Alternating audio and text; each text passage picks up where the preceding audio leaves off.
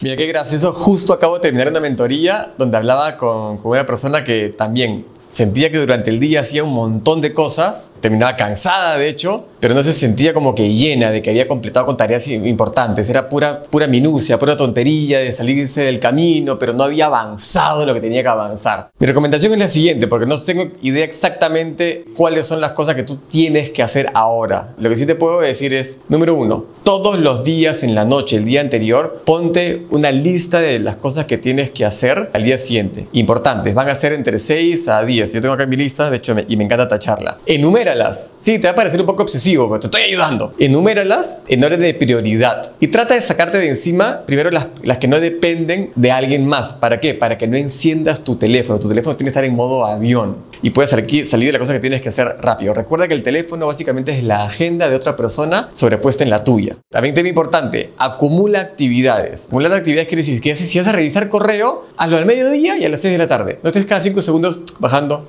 bajando, porque nuevamente es la agenda de otra persona pidiéndote otra cosa que te desvía de tu objetivo. Ahora, ponte otro tema de obsesión, pero bueno, es lo que yo hago que funciona. Ponte horarios límite. Yo me pongo acá, tengo mi timer donde voy diciendo ya, esto de acá lo tengo que hacer en 25 minutos y vuelvo lúdico porque me gusta justamente tener tiempos límites para acabar. Y una cosa que es muy importante, que a mí me sirvió un montón y lo dice Tim Ferris, es selecciona cuál de las ocho cosas que tienes que hacer en el día de hoy, ¿cuáles dos? Si fueran las únicas tareas que fueras a completar, te harían sentir satisfecho hoy día. Y créeme, porque ese es el día, sí, te puede llevar a otro lugar, trata de que no, pero sí te puede llevar a otro lugar y te puede distraer de realizar ciertas actividades, pero esas dos, sabes que son las que te hacen sentir pleno al final del día. Esas son las que tienes que hacer sí o sí. Y créeme, si son las únicas dos que hiciste, te vas a sentir bien.